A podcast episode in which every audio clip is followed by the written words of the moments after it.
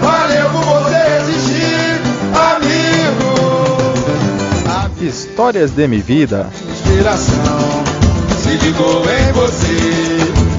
Em forma de samba.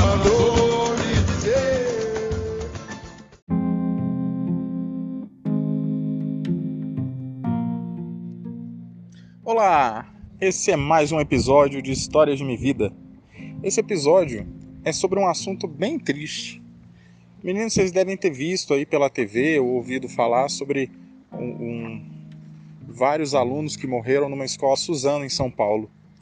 E aí a gente para para pensar, né? Poxa, será por que, que isso aconteceu, né? Por que, que uma pessoa entra numa escola, atira em vários alunos? É, realmente é uma história muito triste. Mas se a gente parar para pensar, se a gente é, se colocar no lugar da pessoa que cometeu esse ato bárbaro, a gente pode encontrar algumas razões, né? Será que essa pessoa sofreu alguma coisa na época de escola?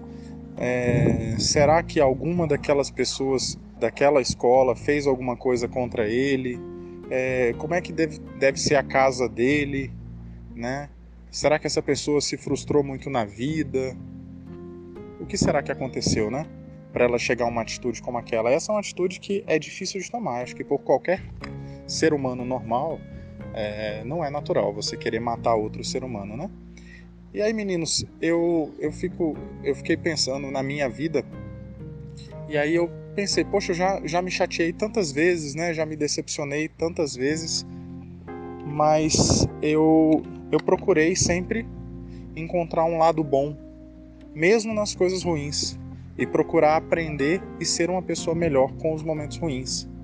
Então, nos momentos ruins, a gente também aprende, a gente também se supera, e, e eu acho que talvez o principal que tenha faltado para aqueles jovens tenha sido isso.